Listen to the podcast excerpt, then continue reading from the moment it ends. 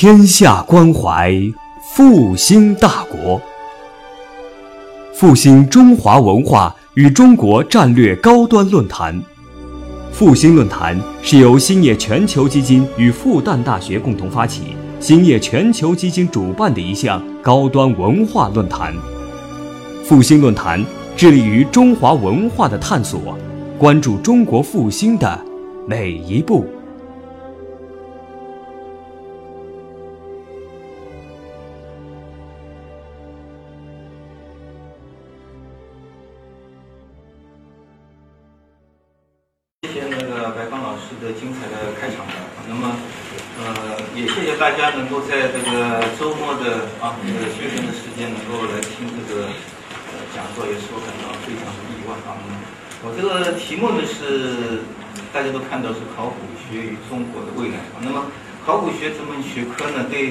在座的大部分的同学可能还比较陌生啊，有的因为专业的原因啊。呃，除了有一些这个我们本系的学生以外，大部分我估计可能这个同学对这个考古学可能并不一定啊十分的了解。那么一般的概念上来看，大众或者一般的这个啊行外的人士，一般以为就是考古学是呃研究呃了解我们过去啊历史的这样的一个学科啊，特别呃像我们这个国家，他把这个考古学这门学科呢，他放在这个历史学的这个二级。学科当中啊，就是把它看作是这个为历史学服务的这样的一门学科啊。那么，呃，大大家可能在一些这个这个这个普及的图书当中啊，著作当中，还有呢一些这个媒传媒当中啊，经常可以接触到一些这个考古学的内容啊。那么，就十大考古发现啊，或者什么地方的一些呃这个这个这个考古的一些新的进展啊，可能会吸引大家的这个关注。那么，在一般人看来呢，好像就是。呃，这些呃考古的发现，好像好一些呃新的一些文明啊，或者新的这个失落的文明啊，一些这个资料的发现呢，可以充实我们对古代的了解啊。但是呢，这个相对来说呢，中国的这个考古学，它目前呢，相对来说它还是滞后于这个世界的潮流啊，世界的潮流，仍仍然呢，把这个考古学呢，看作是为我们这个中华民族的这个历史啊，它提供资料的这么这么一个学科。那么。呃，其实，在这个上世纪六十年代开始呢，这个世界这个这个考古学的潮流啊，那么特别在欧美啊，它开始开始这个拥抱这个人类学啊，就是说，他把这门学科呢看作是，呃，除了就是补充我们了解自己的历史以外呢，他应该还像其他的啊这个人文学科一样，都为了解我们这个人类的发展啊，那么呃，提供一些通则性的认识、通则性的认识啊。就像这个人类学、政治学、经济学等等一样啊，要从一个一个一个理论的高度，或者从一种这个规律性的高度来认识我们的这个呃认识人类的历史。那么在这个意义上来说呢，就是说考古学它提炼出来的一些知识，不仅仅就是我们增进我们对历史的了解，可能对于我们这个这个这个预测未来怎么发展，可能也有一些。很很重要的借鉴作用啊，因为特别是什么呢？考古学和其他的这个学科不同啊，那么呃，它有一个有一个特别的长处是什么呢？它可以观察人类长时段当中的啊文化和社会演变。那么在这个当中，各种因素影响社会发展的啊这个这个因果关系呢？加以提炼，然后在当中呢吸取一些教训啊，为我们的呃未来的决策呢提供非常的这个这个这个借鉴啊。那么在这个这个趋势之下呢，就是这这个国际这个呃学界呢，就是把三个主要的目标呢列为这门学科的这个研究的基础。这个三个呃这个这个研究的这个方向是什么？一个就是人类起源啊，第二个是农业起源，第三个就是。这个文明和国家起源，那么这这三个这个研究的领域呢，成为这个世界考古学的研究的一个基石。那么这个这个方向的研究，其实就是要了解我们人类的社会怎么会从最初的那些狩猎采集的啊，占了我们人类历史几乎九百分之九十九的这样子一种非常原始的这样的一种社会方式啊，社会经济方式，发展到现在这样的高度文明的这个。呃，这个这个这个呃这个世界啊。那么在这个过程当中呢，其实我们中国呃在前前这个上世纪末也开始了这样这个研究啊，其中包括就是大家都可能比较熟悉的这个夏商周啊灌溉工程这个启动。那这个工程的目的呢，还是有一点这个这个这个。这个历史学的导向，或者是有点民族主义的这样的驱动在那里啊，就是当时的一个这个国家领导人，因为到埃及看，呃，见到了，就是他们已经编，呃，编撰了这这个历这个埃及的 这个这个这个完整的这个这个编年史以后呢，好像意识中国也应该来做这样的工作啊。那么在这个过程当中呢，大家就就这个这个全国的一些主要的单位啊，研究单位都开始研究这个。这个这个中国的文明的起源啊，那么，呃，所以呢，这个其实课题也是我的这个一个啊，这个研究当中的一一个部分。那么我在这里 稍微介绍一下，就是说这个考古学怎么来从通则上认识人类的这个社会的发展的呢？那么现在我们知道，这个人类的这个现在的文明，它不是说它自己的啊一种以前以为是就是说就是人类社会文化是一种累进的过程啊，它会自然的人类这个。这个自身的智慧或者他的能力会促使这样子的一种自然的发展，其实并不是这样子啊，其实并不是这样子。我们以前认为是是觉得这好像想当然的事情，但是放到这个这个考古学上来看，完全不是那种事情啊。那么其中我比如我举个例子，就是说我们现在的农业是吧？这个这个水稻栽培、小麦的这个栽培，怎么来怎么怎么产生的呢？以前的说法就是说这个。是人类的这个这个这个经济或者生活方式的一大革命啊，就是知道这个栽培能够提供稳定的这个这个这个这个粮食，所以人们就开始栽培。其实并不是这样子啊，就是说这是其实这个被认为是这个人类历史的第一场革命啊，它是人类是被迫采取这个啊这个这个农业经济的，因为在六十年代的时候，西方的一些人类学家去到了那个这个这个少数就是在非洲啊或者。这个澳大利亚一些这个土著人当中啊，看见他们就是说，问问他们为什么不种地？那天下那么多的这个坚果和东西，为什么要种地啊？那么就是说，到这个时候，这学界就认识到啊，就我们现在认为就是有那么高产的农呃农业和这个畜牧业或者提供粮食的这样的一个经济基础啊，它完全是一种人类被迫的采取的一种策略啊，就是说在更新之末。这个这个这个第四季冰期啊，它开始这个消退的时候，再加上这冰后期的这个呃气候的改变啊，再加上人类的这个这个狩猎技术的这个这个这个发展啊，这个地球上的这个大型动物迅速绝灭啊，就是呃所谓的 overkilling 啊，就是这个地球上大部分的这个这个比如这个这个。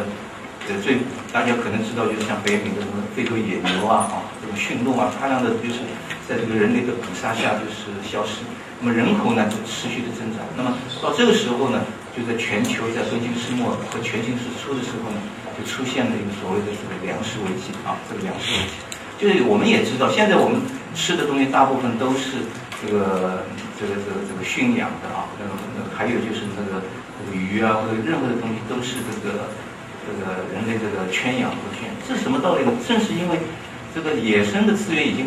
不能够再提供我们的这个食物，所以在这种情况下，人类不得不啊采用这个农业。其实农业啊，它的这个劳力支出比这个狩猎产业要大啊。那么在开始的时候呢，就是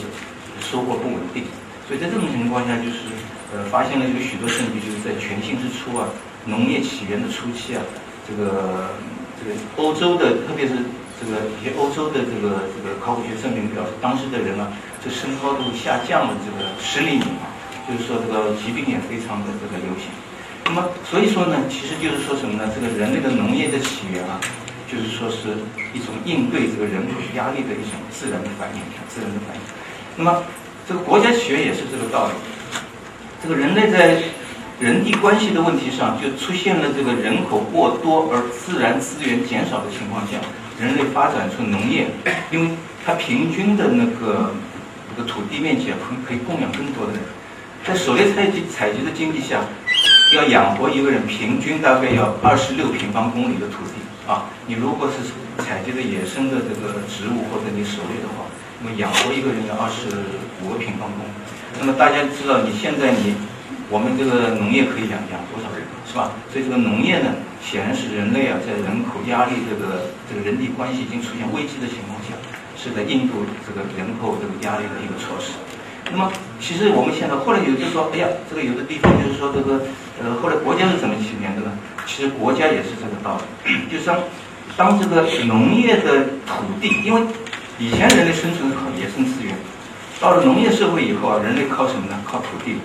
但是人人地关系到这个时候也会达到一个饱和的程度，就是土地到了一定的程度，没法养活那个更多的人的时候。就出现了国家机制来分配这个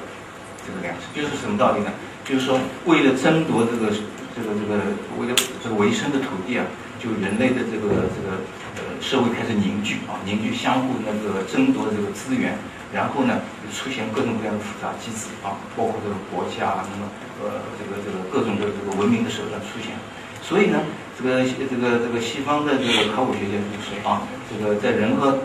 这个自然资源发生危机的时候呢，人类发发展出这个农业来加以应对啊。当土地资源发生危机的时候呢，人类就发明出了这个国家国家机制来加以应对。那么我们现在就知道啊，这个这个人类这个这个这个社会的发展，它并不是一个自然而然的过程，而是和人力关系非常密切的一个过程啊。那么在目前的我国的这个这个这个。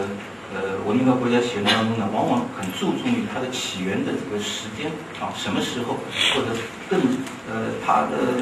这起源地在什么地方啊？关注于这个这个何时何地的这样的问题啊。那么，其实我这个课这个今天讲的东西，其实我是讲未来，其实就是说，这个 这个考古学也可以为未来了解这个人类的未来提供非常这个这个深刻的这个启示。因为在这个整个的人类这个历史的长河当中啊，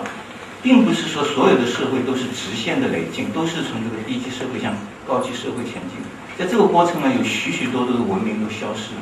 那么这个文明的消失的原因啊，那么各种各样的这个复杂这个案例啊，它如果你对它的那个因果关系或者它的一些规律性的认识加以提炼的话，可以为我们啊这个提供非常这个重要的这个借鉴啊借鉴。那么，呃，所以呢，这个我这个这个，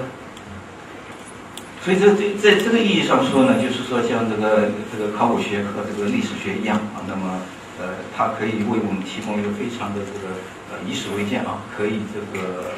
知兴替啊，知知兴替。那么，那么。我们有的时候，我们国家的有一些学者啊，或者一般的这个呃公众也是这样子的，觉得自豪的宣称啊，在世世界的五大文明古国当中呢，呃，只有中华文明呢，这个绵延绵不断啊，呃，其他的早期文明和后来的历史进程啊没有呃直接的关系。你说这个埃及的历史啊，这个古代文明，这玛雅的古代的文明，还有譬如像这个两河流域的巴比伦啊，这些这些的这个文古代文明和现在居住在那里的那些。那些那些社会的民众社群啊，它是没有直接联系的啊。只有我们中华民族呢，它的这个早期的文明和现在的这个社群社会当中这个人民当中，它是一个连续的这样的过程啊，连续的过程。那么，所以相对来说呢，这些早期的这个几大文明啊，它都是断了头的文明啊，它是断了头的文明，它是根本就是没有延续往往往后延续啊。但是我们再回过头来看我们中国的文明呢，虽然我们整个的这个。谱系来说，它是连续的，但是在这个过程当中啊，它有许许多多这个兴衰在里面啊，兴衰在里面。那么这些文明和这个社会的兴衰呢，也可以为我们提供许许多多的这个启示。比如中国的这个龙山良渚文化，是吧？还有我们大家都比较熟悉的三星堆的文化啊，还有呢，像中美洲的这个奥尔梅克的文化啊，英国的巨石阵啊，太平洋当中的复活节岛等等啊。这些早期文明社会呢，都像流星一样的啊，在历史的长河当中呢，划过天空啊，划过天空，突然消失在这个深邃的这个过去，留下了壮观的遗迹啊，和令人遐想的这个悬念啊。那么有许多人就提出种种的这个解释啊，来猜测他们的这个来龙去脉。那么有一些这个简单的解释，就是甚至于把这些有些文明啊，看作是外星人的这个杰作啊，外星人的杰作。那么还有呢，对这些文明的消失的时候呢，我们现代人啊，往往会觉得我们的处于一个非常优势的这个地位啊，优势的地位。而早期的这些文明呢，呃，这个消失呢，是由于他们技术啊，或者文明层次比较低啊，技术落后啊，啊，那么由于当时的一些呃外界的因素，比如战争啊、入侵啊、洪水、自然灾害等等灾难性事件啊，那么就是觉得好像古代文明的这个。呃，这个消失或者崩溃呢，好像很自然的事情啊，是由于这个社会的生产力低下啊，呃，社会机制十分这个脆弱啊，那么应变能力有限等等啊，什么呃，这些社会呢就难以对应各种这个突发的事件啊，突发的事件。那么当然，现在当然来说，这个早期文明跟现在这个当代的工业文明相比啊，它确实啊受到更多的制约啊，受到更多的制约，而且无法预见难以控制的一些这个人口的增长啊，环境的退化。还有一些这个宗教信仰，还有那个这个社会内外的冲突等等这些因素啊，那么成为这个早期文明潜在的一些致命的这个弱点啊。但是呢，考古学研究表明呢，在许多这个史前文明的崩溃的案例当中啊，这个人类自身啊，往往也负有不可推卸的这个责任啊，这种责任。那么正是认识到这种。这个这个人类自身的责任呢，也引起了我们这样的思考啊，就从人类自身，这个就是说，当代这个工业文明啊，虽然具有一个强大的这个科技力量啊，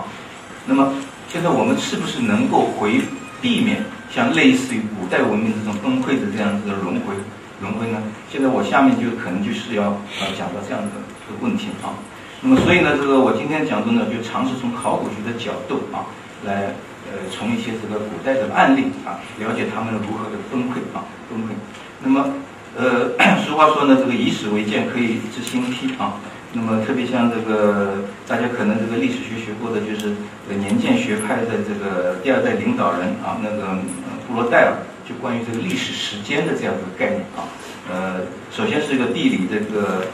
这个地理的时间啊，地理是就是这个环境气候不变的这样一个时间。第二层的这个时间呢是个人时间啊，个人时间。那么第二层呃第三层才是一个结构和趋势的时间。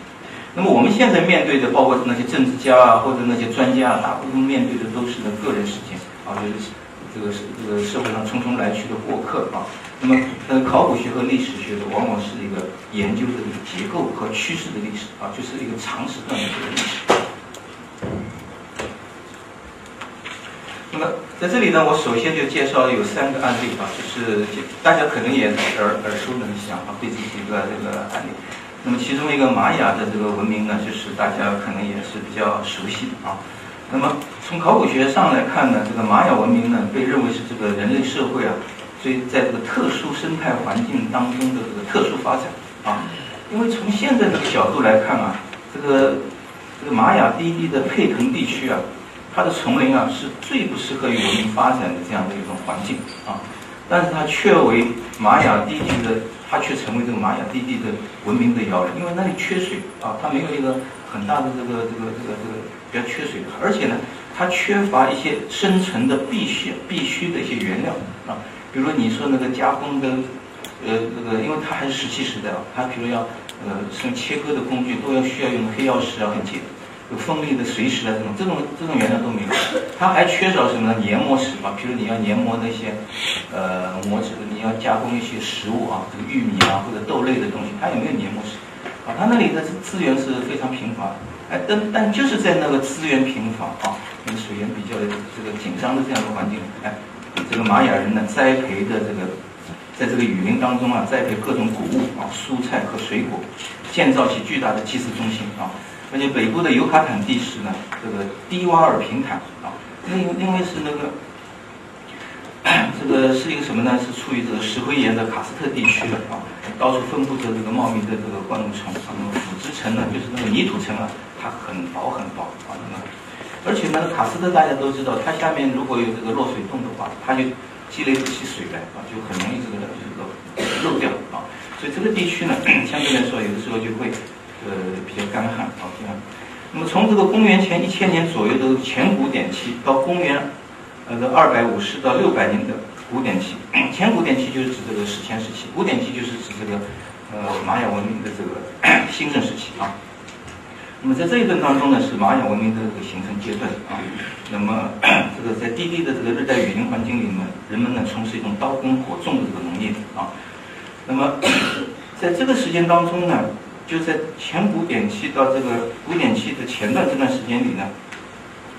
这个人人类用这种刀耕火种的这个农业啊，它基本上能够维持人口的增长啊。那么在这个之后呢，就玛雅就出现了一个粮食的短缺啊，因为这个人口增长，那个地方是不大容易不大呃能够开发这个农业农业生产的啊，所以它这个人口到达一定的时候的时候呢，就是说这个玛雅这个社会呢就强采取那个强化的农业技术啊，强化的农业技术，它采取什么办法呢？一个呢在山山坡上然后开凿这个梯田，而且呢它在那些低洼的沼泽地呢。就把它填满啊，填满就填高的土地。那么在这个这个呃这个这个土地改造的过程当中呢，它扩增了在玛雅呢扩增一万平方公里的这个耕地啊耕地。那么这样子呢情况又开始好转啊。那么进入古典期以后呢，它的全盛期啊只延续了三百年，只延续了三百年。到公元九世纪的时候呢，它这个连续的干旱呢，最终拉垮了这个嗯这个玛雅文明啊玛雅文明。那么，这个起先呢，这个对玛雅文明呢，就是这个国际学界有各种各样的说法啊，其中包括呃这个因素，包括比如生态因素啊、灾难因素、农业潜力，就认为这个地方是最不农呃这个不适合于这个农业发展的这样一个一个区域啊。那还有一些这个推测一些疾病啊，还有这个人口人口的问题啊，人口就是说发现出生率当中啊，它这个性别比例有些失调，因为他们墓葬当中有的研究就觉得好像这个。性别比例失调可能跟那个这个玛雅有关，还有呢就是这个这个社会结构啊，社会结构，就是说它的这个社会呃当中呢，这个玛雅贵族啊，那么从这个墨西哥中部引入了雇佣军啊，那导致这个军事化和世俗化，那么意识形态崩溃啊，意识形态崩溃以后呢，这个玛雅文明就解体了。那么还有一种是这个入侵说啊，有一些就是说有一些来自这个尤卡达北部的墨西哥人的入侵。那么这些种种的假设呢，就是说，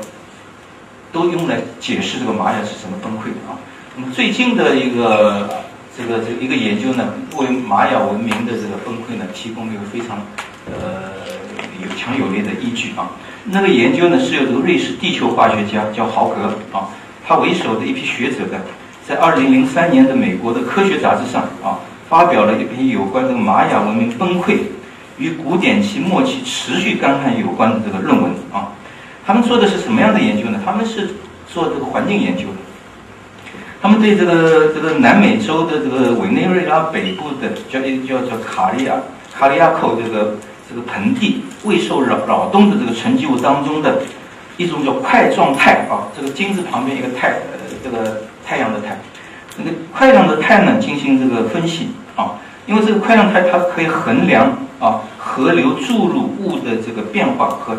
气候的水温水温循环啊，水温循环，而且可以把这个，因为它没有做过扰动嘛，它可以把这个气候的时间啊，它甚至于可以卡到月的这样子的这样子一个精确度啊，精确度。那么根据这个这个这个这个快这个态的这样子的分析呢，就最后就了解到啊，就在从公元七百年到九百五十年啊，那么。这个阶段当中呢，刚好呢，就是显示显示出什么呢？就是玛雅文明啊，在达到全盛期之间之后不久，那么该地区呢就出现不断扩大的这个干旱的趋势啊。那么，那么并在呢这公元八百到九百年左右呢，至少发生发生了两次持续多年的这个严重的干旱啊，严重的干旱。那么。大家都知道，这个玛雅地地呢，处于这个季节性的这个干旱地带啊。那么，这个农业呢，它主要是依赖这个自然降雨啊进行灌溉，而且呢，大部分的雨量呢都集中在夏季啊。那么，加上尤卡达干呃这个半岛这个喀斯特地形啊，很难很难形成较大的这个地面水体呢。所以呢，这个为了应付这个雨量的不平均呢，这个玛雅人呢，只能想出各种办法来啊，维持这个雨水啊，维持这个他们生活用水和这个农业生产需用的水。那么，公元五百五十年到这个七百五十年间呢，是这个玛雅地地啊气候最佳的时期啊。那么，充沛的降雨呢，使这个农业得到发展啊。导致这个玛雅文明迅速扩张。那么到了玛古典玛雅的全盛时期啊，人口从先先前的三百万猛增到一千三百万，啊，增加了一千万人。那么人口的膨胀呢，达到了这这个环境和土地再能啊所能承受的极限。那么载能呢，就是 the carrying capacity 啊，意思就是说一个土一定土地的面积，利用某种技术或者栽培某种利用某种这个食物资源啊所能供养的人口是这样这个意思啊。那么所以说呢，这个土地的载能呢，就显得就是啊，就是已经达到了个承受的极限啊。那么使得这个社会呢，在面临干旱和农业欠收的时候呢，变得这个十分的脆弱啊。那么考古学和这个环境资料的精确控制的年代学，就是说后来这个豪格的这个这个这个这个气候变迁的这个精确度啊，它可以跟考古学的那个这个这个这个文化发展这个精确度，它可以对应起来啊，对应起来。看他们的那个祭祀建筑的构结构啊，或者他们的这个这个玛雅古典文字的这个记载的一些情况，跟这个这个这个这个气候变化呢，它密切的将它呃对应起来研究，就发现了啊，就是这个气候恶化和玛雅文明崩溃之间呢存在着密切的相关关系啊。那么这个相关关系就是在这玛雅帝地呢，它最初的旱情呢始于公元七百六十年啊，七百六十年，一曲一直呢持续了这个四十年啊。不久呢，从公元八百十年开始呢，又开始了一波长达十多年的更加严重的干旱啊，更加严重的干旱。那么到公元的九百十年呢，再次发生了一波长达六年的严重干旱。那么由此可见啊，在玛雅文明于公元七百五十年达到顶峰之后呢，马上就开始面临这个干干旱的困扰啊，干旱的困扰。那么这种持续和反复的加重的干旱呢，无疑对这个玛雅地地的农业呢造成了破坏性的影响啊，破坏性的影响。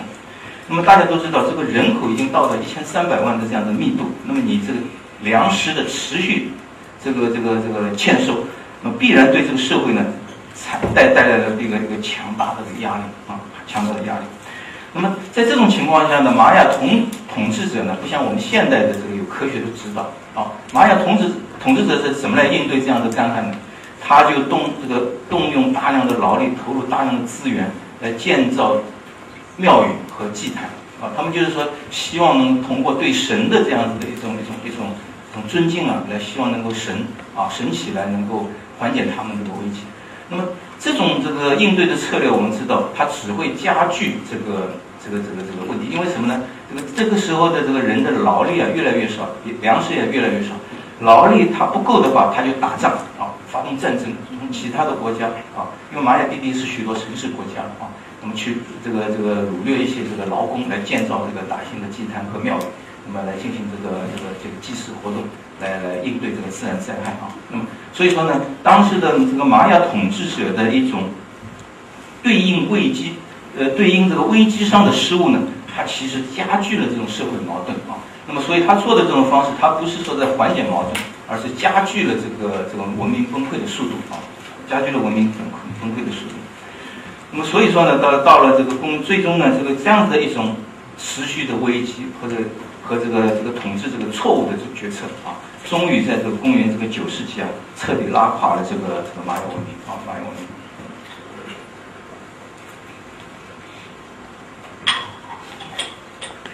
那玛雅是个案例。那么下面我们介绍一下这个复活节岛。大家呃对复活节岛还是比较熟，可能比较熟悉，因为它上面有个巨大的这个人石像啊，这个受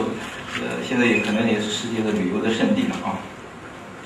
那么复活节岛呢，这个是东波利尼西亚群岛当中的一个一座小岛啊，是由火山喷发所形成的啊，轮廓为三角形，长为十四英里啊，宽七英里。那么这个岛的这个三个角上呢，分分别有三座这个死火山啊，死火山，最高的一座这个海拔大约在这个一千呃七百英尺左右，这个英尺左右啊。那么复活节岛呢，位于这个浩瀚的太平洋当中啊，是是地球上最偏远和最孤独的地方啊，最孤独的地方，几乎没有大陆上就什么样的一种哺乳动物，除了一些鸟类以外啊，到达过这样子的一个小岛上啊。那么。当这个波利尼西亚这个移民啊，这个到达这个复活节岛的时候，他们自己带去的一些这个一些一些呃一些作物啊，还有一些这个呃驯养的一些动物等等，那么带到这个岛上啊，到岛上。那么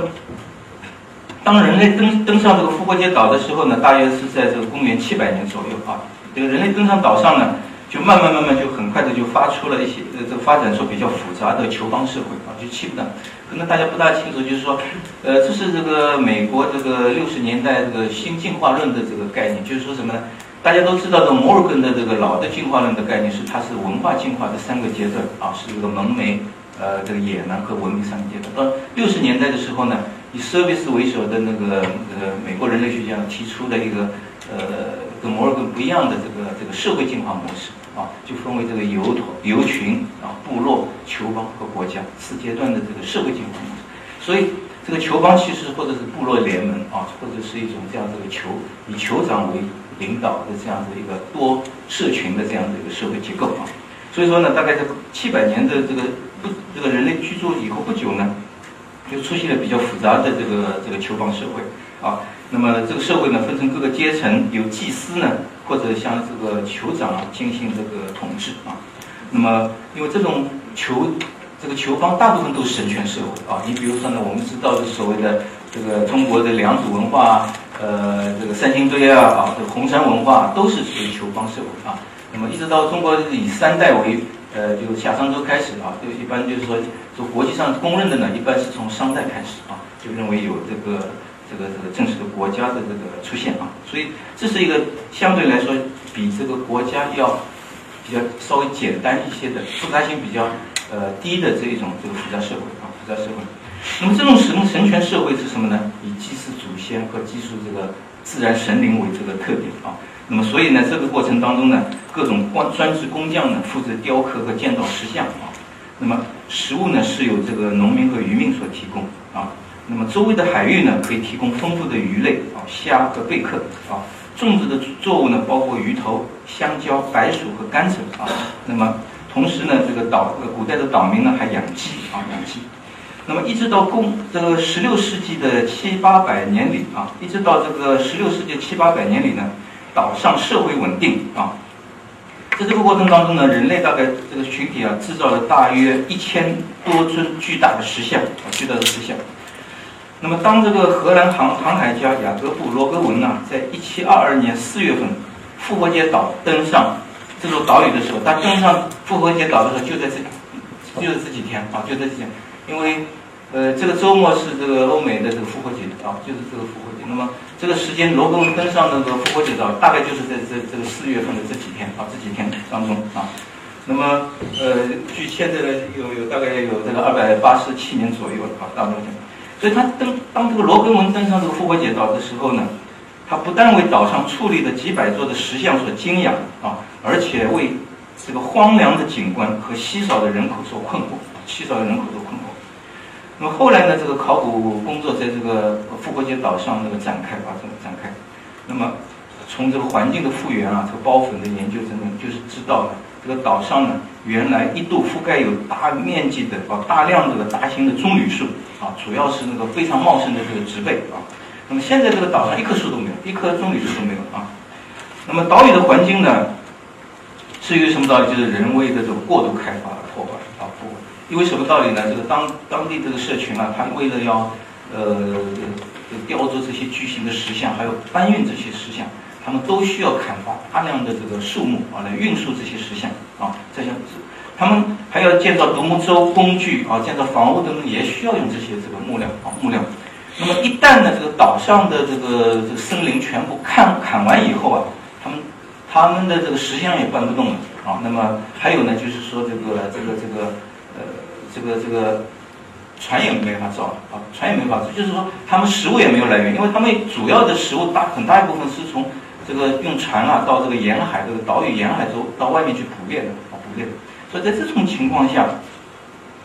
这个这个复活节岛上就出现了一个很大的问题啊，复活节岛出现很大问题。那么这个还有个林木的消失呢，还有造成一个什么东西呢？覆盖在火山岩上的薄薄的一层土壤很快就流失。什么东西都不能种啊，什么东西都不能种。那么，所以这个环境的恶化呢，使得这个岛屿上的人口呢就无法维生无法维生。那么岛上当时有两大的这个这个这个呃这个酋邦啊酋邦，一个呢就是以什么呢？以这个哈瑙伊普族这个酋邦，还有另外一个这个酋邦呢就是哈瑙莫莫库族啊，这个两个这个这个大的部落人们，然后相互之间为了争夺土地进行相互残杀啊，相互残杀。那么最后呢，以一一方的这个这个落败和被消灭而终结啊，终结。但是这个战争争战争呢，最后就拉垮了这个复活节岛上的社会啊。那么使这个战争的结果呢，就导致岛屿上的粮食生产中断啊，人口锐减。那么宗教制度瓦解啊，贵族失去了权威啊，有效的经济体制解体啊，甚至出现了啊，到这个时候出现什么呢？把人作为食物来作为猎取对象的这样的这个这个惨烈的这个景象啊，就没东西吃了，就是把这个人啊当做这个食物来狩猎的这样的一个悲惨的景象。这房屋也没有了，这就是罗格文到这个岛上的时候，发现人都破破穿的非常破破烂烂，居住在什么地方？居住在这个这个山洞里面啊，山洞里面，因为他们都没有木头造房房子了啊，所以在这种情况就是非常悲惨的一幅景象。但是就是说，这个这个和这个矗立在那里一千多座这个石雕像就形成了这个呃鲜明的这个反常啊，鲜明反常。就是现在有的人呃，这个岛上有的一些这个著作或者写的说，这个岛上怎么会露出起这么多的石像？是不是？跟外星人的杰作，其实考古学证明，这个岛上确实有过一个灿烂的这样的一个文明发展的这个阶段啊，阶段就是人类没有认识到这样子的一个保护环境的关系，最后导致到这样子的一个啊崩溃的这样子的地步啊。那么这次最后一次这个这个崩溃的这个冲突，就是这两大这个球房之间的这个一个一个殊死的这个决斗啊，它离这个时间离这个罗根文啊只相差四十年时间啊，四十年。这四十年当中，就是这个岛上的人就几乎就几乎荒无人烟了啊，荒无人烟。那么在我们第第介绍的第三个案例呢，就是我们中国的良渚良渚文化。那么大家可能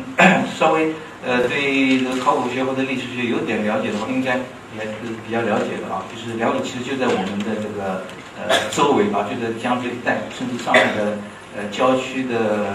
也有这个良渚文化的墓葬发现啊，就是说在我们刚好是在长江三角洲这样的一个富庶的这个地方啊。那么良渚的中心现在都就是说现在啊，就是考古学的研究就可以说明，就是良渚文化的文明程度要比同时期的黄河流域的文明要水平高得多啊，就是它的复杂复杂的程度啊，要比这中原地区要来的更加复杂啊，来的更加辉煌，甚至于不亚于啊夏商这个商代的时候的一些这个文明的这个层次啊。但是良渚文明呢，现在已经，啊，这一一点这个痕迹都没有啊，痕迹都没有。那么良渚的文化的中心分布在这个环太湖地区啊，环太湖地区。那么这里出土的大量的玉器和高规格的这个墓葬，被呃誉为这个东方文明之光啊，和这个五千年中华文明的第一镇啊，第一镇。那么在这个这个地区当中呢，共发现了五百多组遗多处遗址。那么大部分都是一些比较密集的那些这个聚落群的分布啊，形成了几个大型的聚落中心啊，聚落中心。那么其中主要包括有哪几个地方呢？一个以余良这个余杭良渚一带的啊中这个中心聚落啊，中心聚落。还有呢，以这个这个上海府泉山一带啊，上海青浦的府泉山一带为中心的一个聚落群。还有呢，就是以苏州东部地区为中心的聚落群啊。还有呢，以无锡南部为中心的聚落群。那么就是。这整个的这个这个环太湖流域有这样几处大型的这个人类这个聚落群啊，聚落群。那么这些聚落群呢，这个规模庞大啊，密度比较高啊，而且呢，这个这个聚落群和聚落群之间都形成了一些等级的差异，就像一个城市和其他城市一样，这个是这个城市的等级高，人口多啊，这个城市就相对来说它人口少，等级低，这样子的一个一个区别啊，区别。那么聚落群内部呢，也存在着明显的等级差异啊，等级差异。那么从规模上看呢，就是像这昆山的卓登啊，它这个聚落群有几十万平方米啊，几十万平方。那么有的地方呢，这个小的聚落呢，它也有几百平方米的这样子小的聚落啊，所以它的里面的这个这个层次也是这个啊，等级层次也分呃差异很大啊，差异很大。那么，所以呢，这个这个遗址之间呢，也有明显的功能分区啊，有专门的墓地啊，居住区域、作坊区啊，制作玉器啊、各种陶器啊等等。那么，这个这个无论在这个技术上还是在这个经济上，它这个发展的层次都是比较高的啊，比较高的。那么，这个像这个这个这个这个复活节岛一样，良渚也是成全的这个社会啊，成全的社会，所以它这个社会啊，需要有一种宗教体制来加以这个支撑。因为什么道理呢？在早期的复杂会呃这个复杂社会当中啊，没有像现在这样子比较规范的这个这个这个规章，或者有强有力的军队或者警察来维护那个那个统治者的权威。那么在这种政府机制或者管理机制不完善的情况下，人类维持凝聚力的唯一方法就是宗教啊，就是宗教，就祭祀这个呃这个这个这个这个祖先啊或者神祇啊。那么这些首领呢，就用这种方法来维持这个社会的运转啊。所以这是一个比较普遍性的一个现象啊。那么这个良渚也就是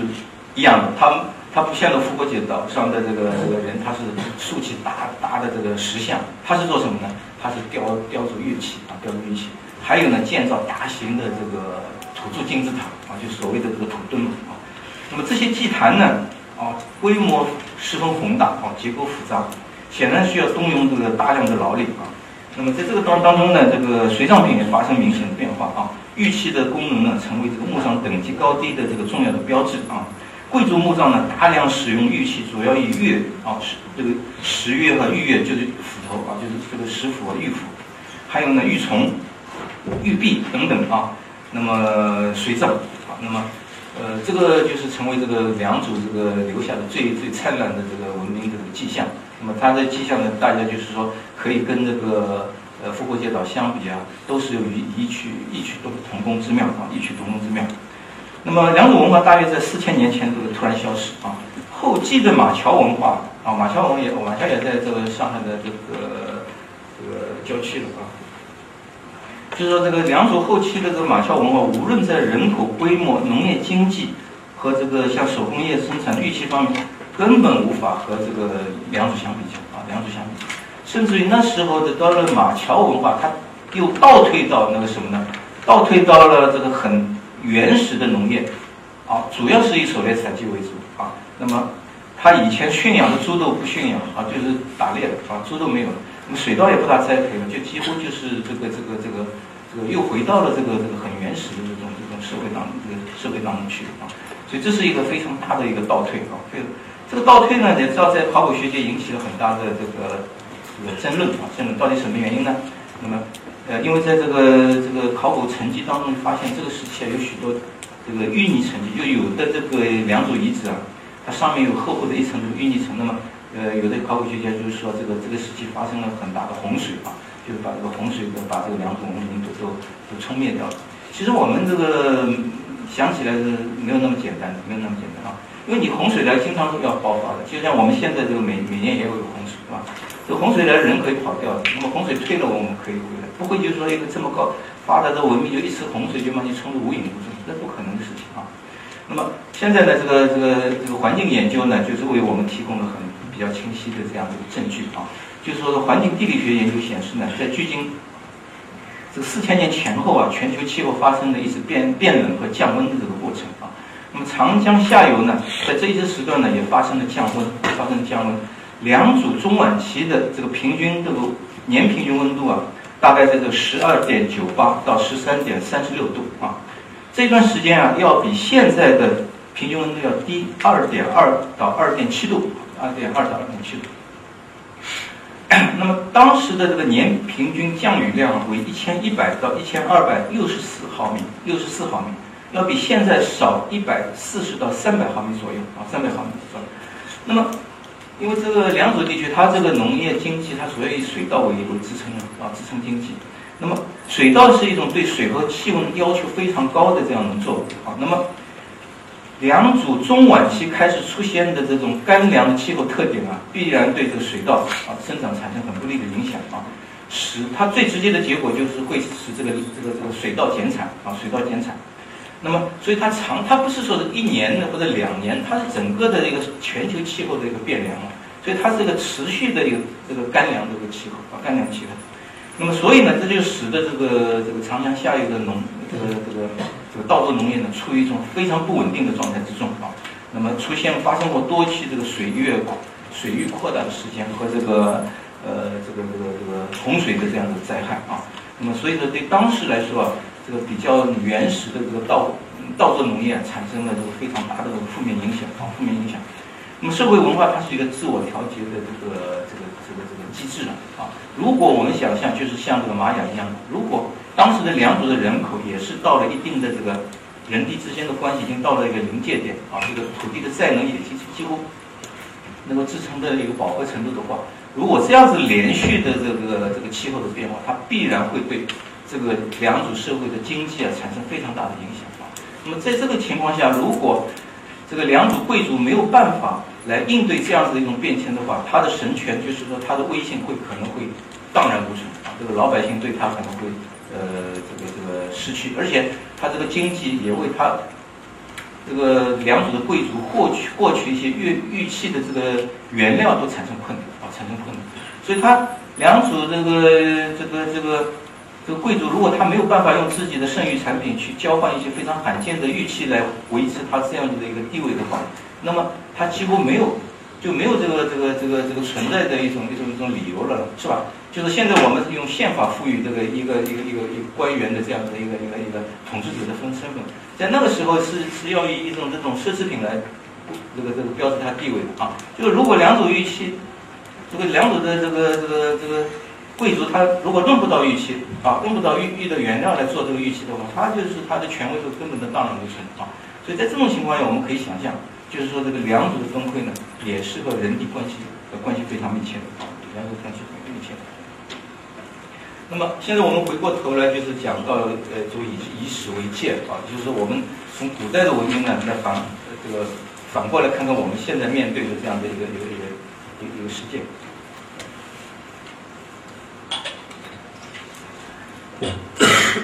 那么现在我们中国的这个文明探讨讨的讨论呢，我刚才讲到就是探讨它的起源啊，这是跟这个追溯中华文明的这个这个这个呃悠久性或者这个原初性啊有一定的关系啊。但是这个文明的消失和崩溃也是值得研究的课题啊，也课题。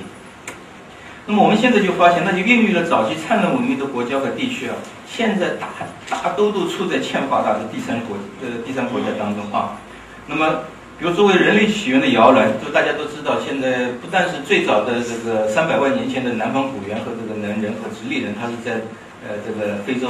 非洲起源的，而且现在大家都知道有个夏娃理论啊，就是我们现在世界上的这个所有的现代人都是从这个二十万年前生活在这个非洲的一个夏娃的母亲的后代啊，跟我们的这个北京猿人没有什么关系的，所以这是个再次走出非洲的这样的理论啊，就是说我们。最早的人类和我们对现在的人类，Homo sapiens sapiens，就是说现代人啊，也都都是起源于这个这个非洲的啊。所以作为这个人类起源摇篮的非洲大陆啊，现在这个目前是地球上最贫穷的地区啊。人口饥荒、艾滋病、环境的压力呢，使得专家们认为啊，非洲的振兴已经没有指望，没有指望。那么美索不达米亚的两河流域，今天呢，这个是战火连绵啊，满目苍痍。那么，孕育了这个苏美尔和巴比伦文明的伊拉克啊，深陷动乱和苦难之中啊。中国、埃及、印度和墨西哥等文明古国都处于这个第三世界啊。那么，即使在中国啊，孕育了这个夏商周和灿烂汉唐文明的摇篮，目前也处于欠发达的这个中西部地区啊。那么，这种强烈的反差呢，往往使人难以置信啊，难以置信。就历史怎么会选择在这里作为这个伟伟大的文明古国的心脏啊？那么，为什么新的文明不能在古代文明的废墟上重新矗立起来啊？看来呢，这个社会的演化也像动物的进化一样，绝灭的物种不可能在向上的演进的这个链条上再次出现啊，再次出现。所以呢，就是说，这个孕育古代文明的各种条件呢，早已不复存在，而现代文明只能在人类只是人类社会啊，在全新条件下的这个全新创造啊，全新创造。那么文明崩溃呢，就像这个文明起源一样呢，是一个这个值得探讨和经久不衰的这个课题啊。那么这个课题呢，和无数的案例呢，向我们昭示啊，文明是脆弱和并非永恒的啊。那么我们今天所处的现代文明社会呢，得益于这个科技的昌明和工业的发展啊，使得我们呢常常这样认为啊，就是说文明崩溃啊，可能是仅仅局限于这个少数的这个社会当中啊。那么，呃，这个崩溃呢是偶发的或突发的事件所导致的这个悲剧性的结果啊。那么，我们现代社会拥有不断创新的科学技术能力和历史和经济学知识啊，应该能够克服古代文明所无法克服的困难。可以使得当代的工业文明啊不断向前发展啊，呃，有理由对人类的这个发展的未来充满乐观和憧憬啊。但是，当我们在审视像这个玛雅、古埃及啊和古罗马这些辉煌古代文明崩溃的案例当中呢，有一个发人深省的问题是啊，是什么呢？就现代工业文明真的比古代文明先进，而且能够永恒吗？啊，当代的工业文明能够永远保持持续增长和发展的势头吗？啊，地球人口真的可以克服马尔萨斯的理论而不受限制的增长吗？啊，还有就是现在的这个科学技术真的能够克服环境恶化和资源枯竭带来的压力吗？啊，我们过去啊，从我们像我这个从。可能和大家这个有点不一样。我们的这个年轻的时候就是人定人定胜天了啊，这个这个一直是叫这样的口号，从这个这个五十年代一直叫起。现在虽然不叫，但是我们心里总是觉得哈，现在这个工业文明呢是一定能够战胜这个自这个战胜自然的啊。所以呢，这个对这个科学技术的潜力和未来呢，这个充满充满着信心啊，觉得这个人类智慧和社会进步呢，可可以克服一些困难啊，那么前景一片光明。那么，然而呢，现在越来越多的人啊，认识到这个现代工业文明带来的阴影啊，带来的阴影。那么，在现代高科技的这个高科技的这个炫目的光芒之下呢，许多令人担忧的这个阴阴影呢，也隐约浮现啊，隐约隐约的浮现。那么，早在一九六八年的未来学的研究的著名团体啊，就是罗马俱乐部的创始人啊，著名的意大利经济学家佩切伊呢，就认为啊，就世界的。状况呢正在恶化啊，人口和粮食资源和能源都市化、工业增长以及环境污染相互作用啊，正在对全球的文明社会产生越来越大的威胁啊。那么后来呢，这个受这个罗马俱乐部的委托啊，美国这个麻省理工学院的这个丹尼斯米杜斯呢，在一九七二年呢出版了一本书，叫做《增长的极限》啊，这叫做《增长的极限》。那么他在这个书中指出呢。如果目前世界的人口、工业化、污染以及粮食产量在一个封闭的环境当中一成不变的发展下去的话，那么地球发展的极限将在一百年以内出现啊。那么就是说，在这个时候呢，这个人类被迫面对全球的大变动啊变动。那么最有可能的结果是呢，是什么呢？将是人口和工业生产突然和不可控制的衰退啊。那么研究报告呢警告啊，那么就是说地球是有限的啊，人类必须自居自觉的这个抑制增长，抑制增长，否则随之而来的将是人类社会的这个崩溃啊。那么所以说呢，就是说我们就回过头来就看一下，就是审视这个像呃玛雅、复活节岛、两组这些古代文明崩溃的案例当中，我们其实也是应该反躬自问啊，就是现代工业文明真的比啊那些这个玛雅能够更高明吗啊？那么未来学家呢，就是认识到啊，现代工业文明呢，在为人类提高生活质量以外呢，也出现了大量的这个弊端啊弊端。那么现代文明社会发展的这个趋势呢，就是无限制的追求经济高速增长啊，无条件的强调提高生活质量和增加消费，浪费资源和能源，刻意追求国民生产总值啊。那么为了刺激经济的增长呢？那必然导致过度的这个消耗资源啊，特别是一些不可再生的这个资源，不可再生的资源，包括像石油啊、天然气啊、这个煤啊这样的一些这个这个能源啊。还有呢，这个工农业的发展呢，常常忽视对这个生态环境造成的破坏啊。于是呢，这个资源枯竭和这个环境污染呢，已成为全球发社会发展的面临的最大的威胁啊。那么自一九五零年开始呢，就是五十年代开始呢，世界耕地呢。耕地面积呢就开始出现难以抑制的这个下降趋势啊，那么这这个下降趋势呢刚好与这个人口的增长啊相伴啊，导致的这个这个人均耕地面积啊迅速减少啊迅速减少，那么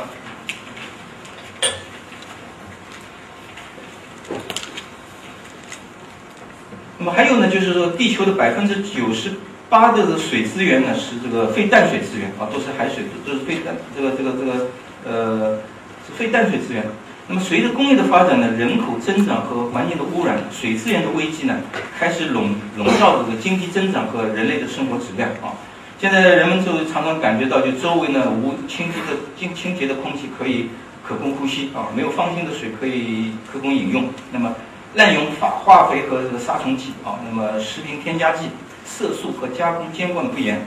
那么使人们呢感到这个无安全的这个食品可供放心食用啊。那么而而且呢，二氧化碳排放呢对全球气候和居住环境呢造成了巨大的影响啊。两极冰盖融化，酸雨肆虐，那么森林、草原和湿地严重退化啊，并呈现出不可逆转的一种趋势啊。特别是这个作为地球的这个肺部啊，热带雨林，包括像亚马逊河啊啊，这个这个一些主要的这个非洲的雨热带雨林地区和湿地大面积消失，那么导致这个动植物绝灭进程加速啊，进进程加速。那么目前呢，这个人类主要的这个能源呢，主要是石油、天然气和煤啊，是这个是主要消耗的能源。那么其中石油和天然气呢，占消耗能源的百分之六十。那么煤、水电啊，水水水水水电和这个核能呢，占百分之四十啊。那么由于这个石油主要集中在中东地区呢，于是超级大国对这个战略资源的需求呢，争夺和控制呢，也成为这个世界政治不稳的这个主要因素啊，主要因素。那么反观我们中国的情况是什么呢？中国的能源结构主要以煤为主啊，煤为主。虽然资源比较丰富，但是与庞大的人口相比呢，根本没有地大物博的这个优势可言啊。那么加上这个资源呢分布不均匀啊，运输代价昂贵，浪费污染严重，形势很不容乐观啊。那么随着随着最近几十年的这个呃呃几十年当中，这个中国经济这个发展的加速啊。对这个能源的需求呢，也在猛增啊，猛增。那么能源危机的压力呢，也在逐步显现啊。那么各地区的有些的大小煤矿啊，为了追求的眼前利益，那么这个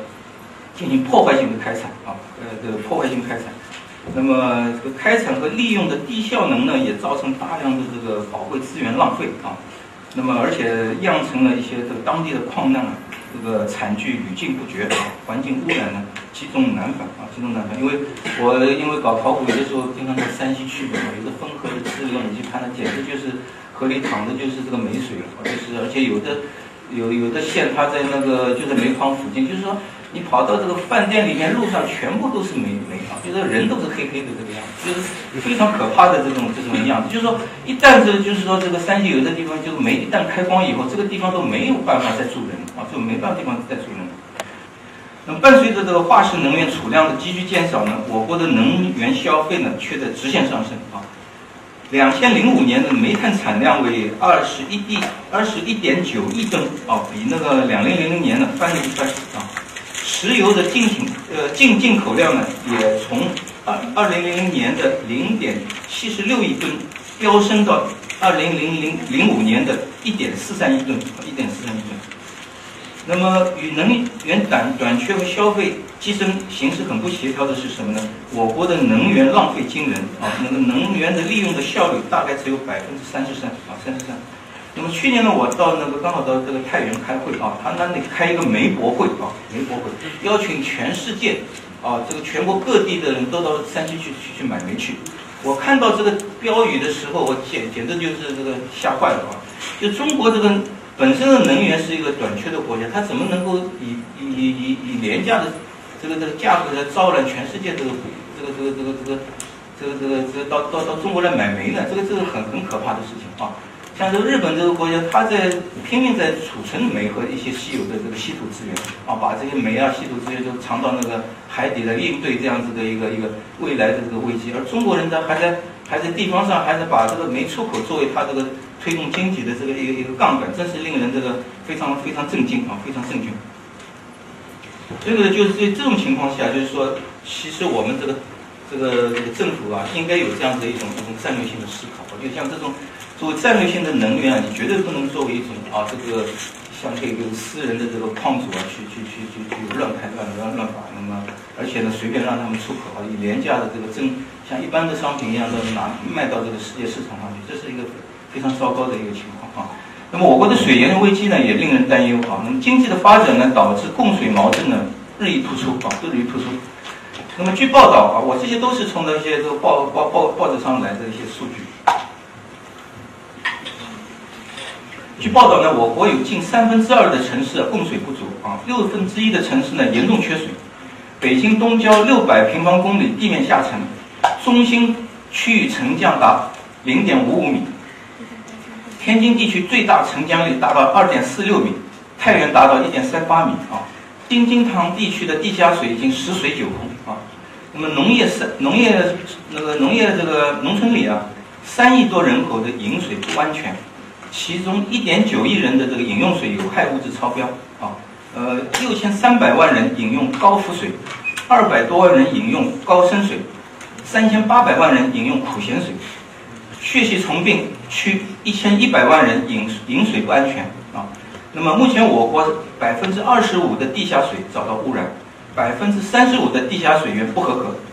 平原地区有百分之五十四五十四的地下水不符合饮饮用水标准啊。一半以上城市的地下水严重安呃严重污染啊。比如这京津塘地区的地下水中的污染物达到百余种百余种之多。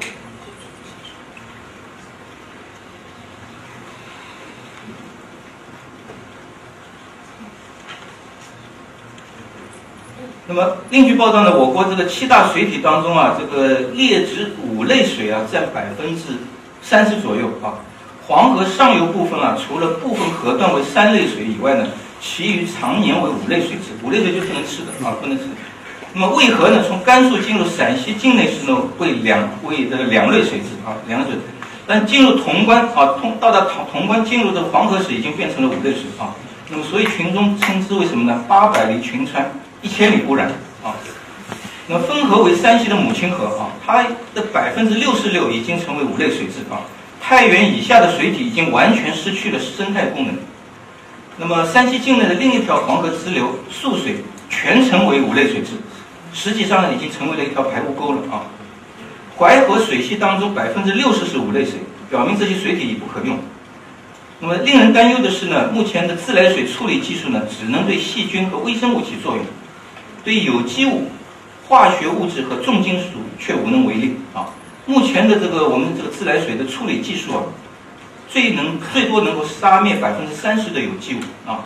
那么现在国际上从水中检出的有机污染物已经有两千余种啊，其中一百一十四种被疑有致癌、致畸变、致突变的作用啊。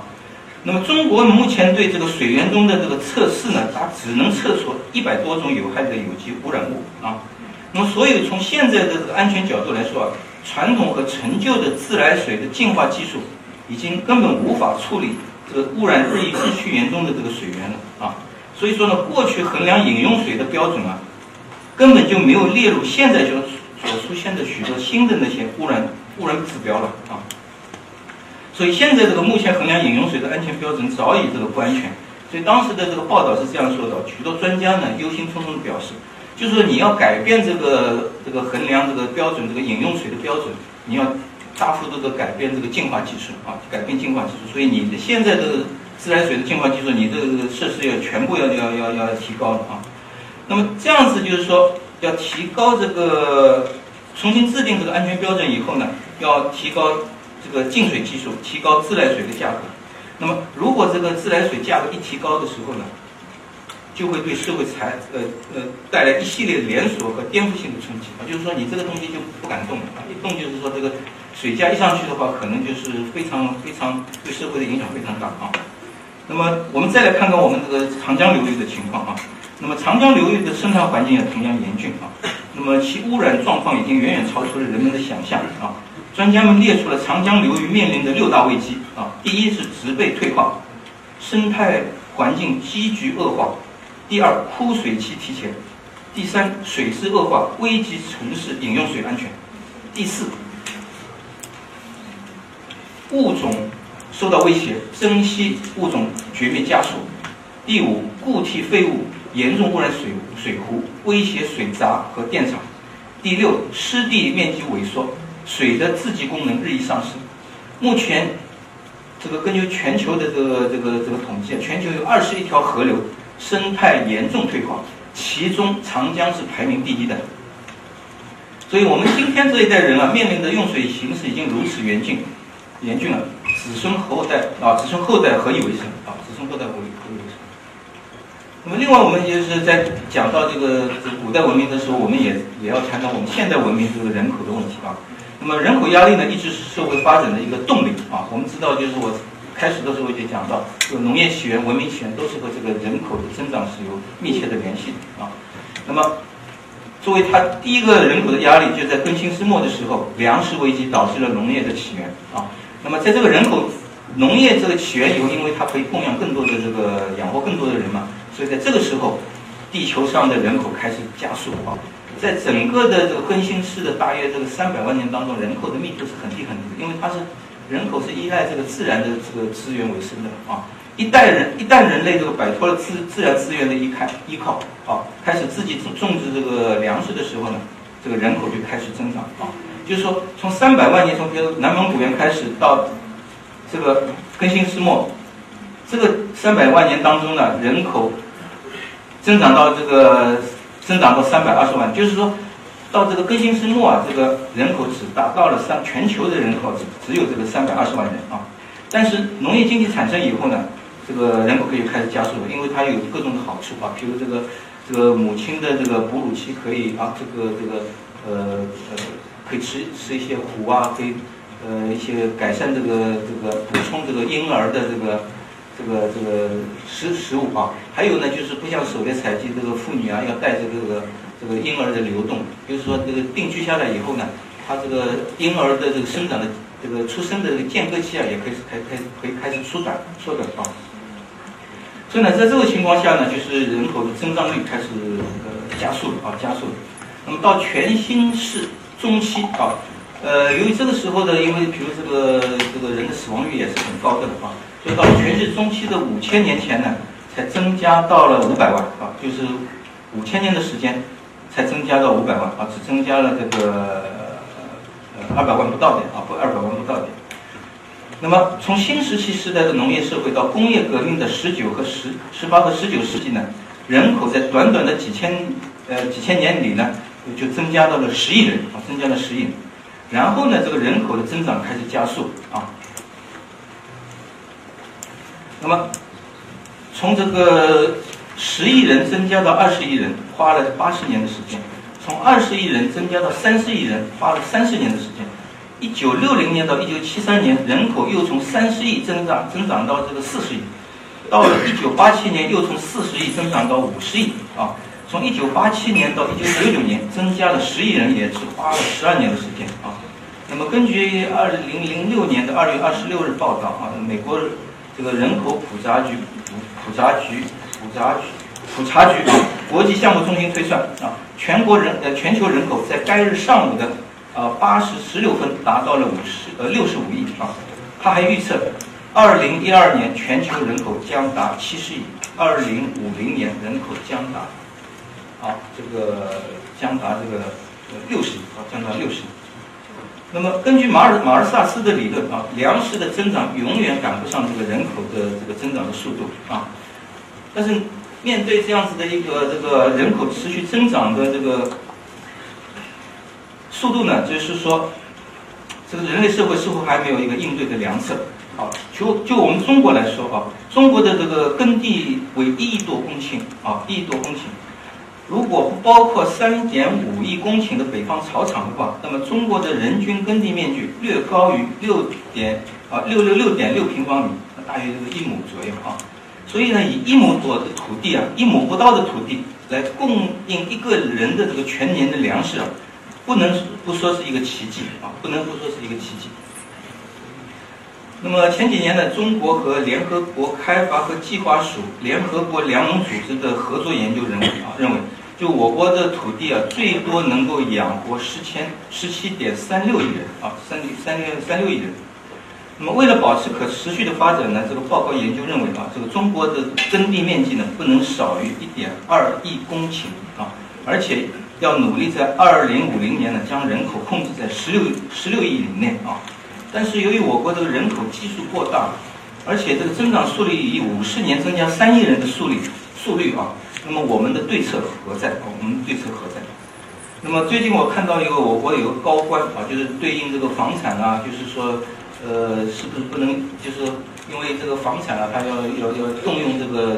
这个农农农农农田嘛，啊，有严格的限制。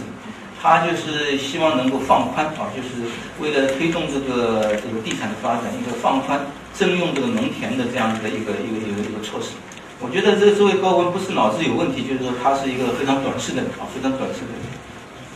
现在其实我们已经感受到，就是说，呃，这个人中国的人口压力已经是非常严重了啊，非常严重了啊。就尤其像我们这个学这个大家都知道学社会学和学人类学的，就是说你可以从周周边的所有的一些现象感察到这个这个这个人口压力的存在啊。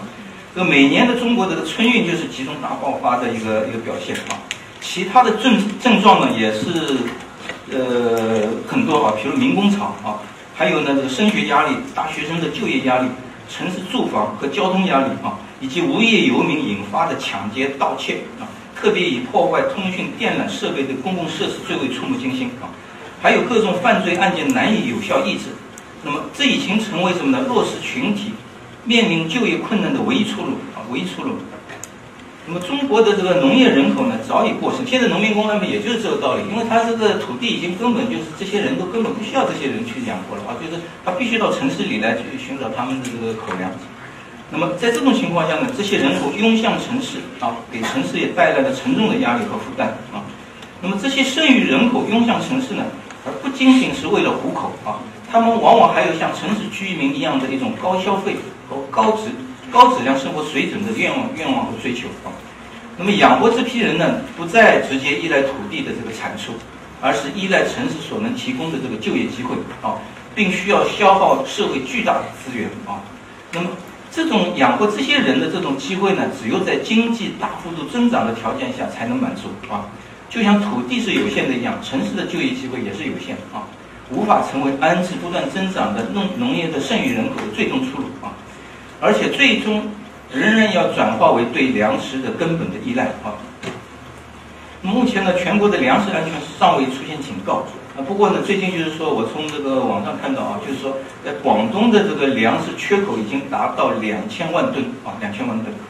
那么如果按目前的人口增长趋势，也许不要这个五十年啊，无论是铁路还是城市其他机机构呢，可能最终。会做到就无法承受这些增长人口的一天嘛，是一个我这样子的一个一个一个一个一个感到一个一个一个忧虑的这个地方。那么最终呢，我这个报告就做了一个一个讨论和一个一个小结。小结就是说我把这个古代的文明和现代我们中国或者世界面临的情况，呃，再做一个一个回顾啊。那么考古探索呢，不只是增进我们对自身历史的了解，而且对我们的应对未来的挑战呢，也具有十分重要的意义啊。美国考古学家叫莫里莫里森呢，他指出，考古学实际上就研究生和死啊，生和死，它的一个主题就是要讨论为什么有的社会很容易崩溃啊，而有的社会则能延续很长的时间啊，就像今天一样，我们祖先也经常面临的资源短缺、环境退化啊，环境退化、人口压力、政治不稳和社会动荡的问题。那么一个社会能否成功应对这些问题，向来凶吉难卜。啊，虽然复杂社会的崩溃总是和环境恶化有关，但是社会文化的实践也同样至关重要啊，至关重要。比如像应政府的应变处置方式，社国际社会之间的沟通强度啊，经济基础投入的力度，以及在社会价值观和灵活性之间进行平衡的能力，往往也决定了人类处置危机的这次成败。所以我们常常可以看到啊，古代许多条件十分优越的社会，好像这个。呃，这个埃及啊、玛雅都都都崩溃了，而许多比现代社会更脆弱的社会却能够成功延续啊。就像比如像非洲啊，或者像一些这个澳大利亚、澳大利亚这些土著人啊，他们在保持一种非常原始的这个生活状态，他过得比可能比呃过得比啊很不错啊，过得很不错。那么莫里森认为呢，就是说这个考古学的研究价值啊，就在于能为我们今天的决策服务啊，为公众宣传人地关系的危险性和脆弱性啊。考古学能够为我们今天决策者提供的一个警示，这就是大规模的环境退化几乎总是社会崩溃的一个重要因素啊。必须了解生态环境的拐点在何处啊。那么如果超过了这个拐点，那么社会衰落就不可逆转啊。那么，面对这个像玛雅、复活节岛和良渚文明崩溃这样的历史教训呢，我们需要反躬自问啊，我们究竟比这些这个史前先民到底有多大的能耐和高明之处啊？那么，我觉得呢，今天的地球无非是一个放大了的、放大了的这个玛雅基地和复活节岛啊，复活节岛。如果导致玛雅、复活节岛和两组文明崩溃是由于人口压力、环境恶化和和社会本身处置不当的原因。那么，地球上的人口增长和环境退化，今天仍然是一个难以克服的难题啊。而人类对因对危机的认识和处置的社会文化行行为呢，仍然至关重要啊，仍然至关重要。如果史前社会文化发展的压力来自于环境和资源的话，那么制约今天工业社会发展的压力那，同样也存在啊。无非是这种压力的主要矛盾，已经从古代的土地、粮食、水源等生存资源，变成了当代的能源啊。那么据估计呢，这个未来二十五年中，全球的用电量将翻一番。但相应的却是，呃，能源数量的急剧减少啊。这这这是经济爆发之前，这个国际油价已经到了这个天价了，就是说这个这个如果这个发展下去，就是呃，就是非常危险的啊，非常危险。令人担忧的是呢，这些维持着当今工业社会高速发展的能源呢，资源呢，大多都是不可再生的啊，特别是对全球经济发展起决定性作用的化石能源啊。我们呃可以想象，如果一旦地球上的化学能源如石油、天然气和煤消耗殆尽，那世界将会是什么一幅一番景象呢？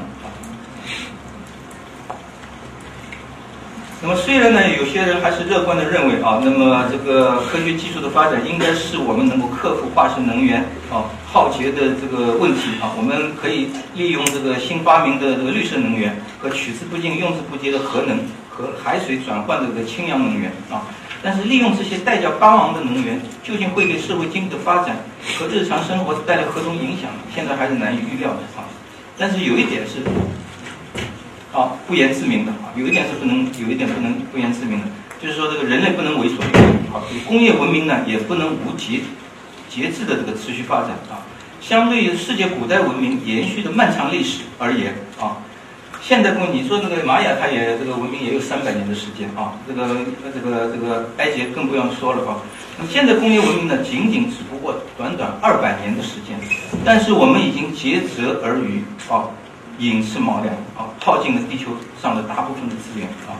那么尽管世界上的无数有识之士对这个趋势深表忧虑啊，各国政要对此也并非一无所知啊。然而，现代工业化文明社会啊，就像一列高速行驶的列车啊，面对巨大的惯性，任何个人都可能已经无法轻易的将其减速、停下或者改变方向啊。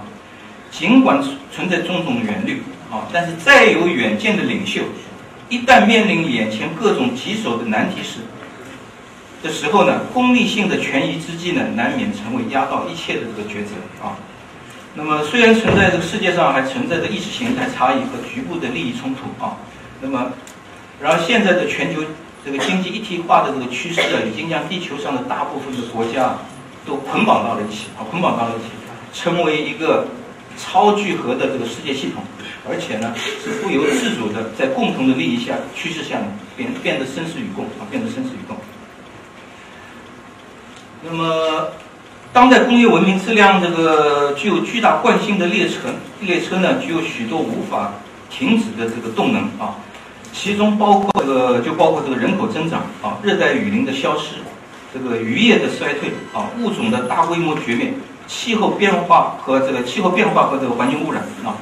那么专家们呢只知道如何让这辆列车加速，而不关心它驶向何处啊，不关心它驶向何处。那么最近呢，这个伦敦皇家学会主席马丁·里斯呢，这个发出警告啊，他是在那个呃英国的《自然》杂志上有这个呃这个这个提出这样的警告啊，就人类也许仅有一半的机会能在本世纪啊本世纪这个生存下去啊，人类拥有难以想象的发展能力啊，但是如果无法解决许多关键的问题，我们有可能面临倒退几百年。甚至导致毁灭的这个命运啊，所以他将这个二十世纪啊称为是十分关键的危景时刻啊，危景时刻叫做 crunch time 啊，是这样的。呃，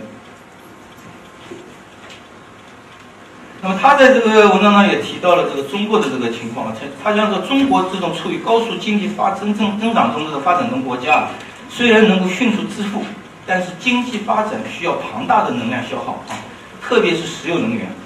那么现在呢，地球呢还未消耗竭石油能源啊，就是石油能源啊，那么还没耗竭，但是已经耗竭了地球能够吸收能源污染物的空间能力啊，就是说地球这个生物圈啊，它吸收它的这个消化它的排污的这个污污染的这个这个能力呢，已经开始这个大大下降啊。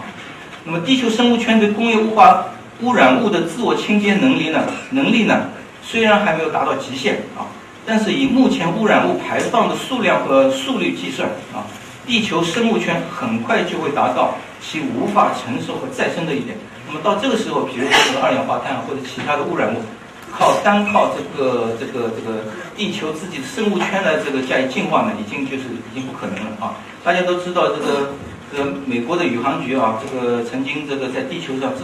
想弄一个这个呃封闭的这个小生物圈，看看这个小生物圈是不是种下种种进去的植物能够循环，是吧？后来就这个计划也就失败了，所以说地球啊也是一个非常脆弱的啊，就是人工现在想在这个人工状态状态下依赖一个一个人工的这样的自我这个进化这个系统啊，还没有还没有做到这个无法做到这一点啊，无法做到这一点。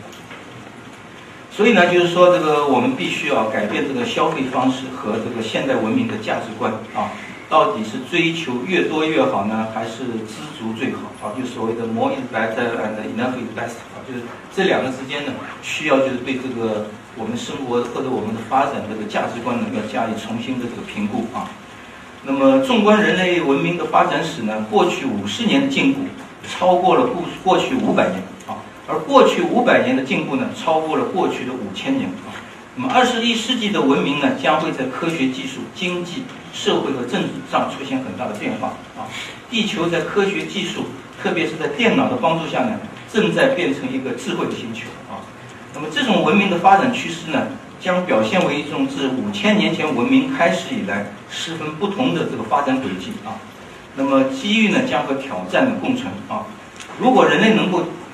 克服进一步发展发展所面临的困境呢？那么文明的进步意义将会比启蒙运动和文艺复兴呢更加深远啊！但是如果人类一味盲目追求发展，没有能够处理好经济发展和环境保护的关系，那么结果呢就很可能是灾难性啊！那么了解古代文明的崩溃呢，可以为我们提供一面镜子啊！那么只有深刻的和清醒的了解人类的过去，才能够使我们明智的对待自己的未来。啊，所以为此呢，我们必须清楚地认识到，人类呢是不能为所欲为啊，在努力提高生活水平的同时呢，应该大力提倡提倡改变消费习惯啊，珍惜和保护环境，以可持续的理念来控制经济发展的规模和速度啊，努力缓和正在加剧的环境和生存危机啊。那么中国呢，虽然是一个迅速崛起崛起的这样的发展中国家啊，那么经济成成就呢十分骄人。但是我们还应该从长远发展来，呃，规划眼前的政策啊。那么经济发展和庞大的持续的人口增长呢，啊，那么都需要足够的能源和其他资源来支持啊。那么能源短缺和这个逐渐耗竭的这个趋势呢，在今后呢将日益明显啊。面对这样的趋势呢，我们的决策呃政呃经济决策和长远规划呢，也许应该考虑啊这个。知足最好的这种中庸之道啊，中庸之道。那么，而在这个经这个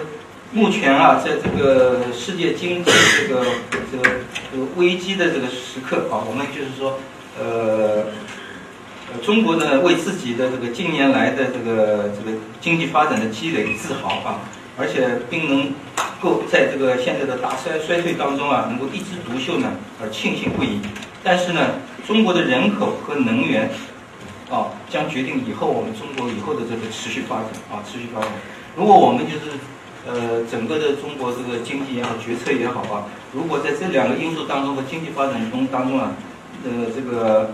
这个处理不当的话呢，也可能就是说，中国的经济发展可能在全球的经济链当中呢，成为最脆弱的一环啊，最脆弱的一环。所以呢，我就是今天报告呢，基本上就讲到这里，就是。呃，虽然这个这个这个内容可能大家更呃这个觉得好像有点这个悲观的这个趋势，但是这是一个啊居安思危的这样子的一个一个一个提示。我只不过就是想做这一点，我的报告基本上就是这样的。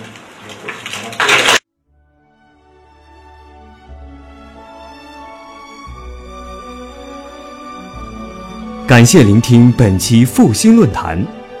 本论坛由复旦大学儒学文化研究中心提供学术支持，欢迎您关注复兴论坛的微信、新浪微博及豆瓣小站。复兴论坛主页：三 w 点复兴 Chinese 点 cn，我们将向您推送更全面的资讯及更优质的论坛。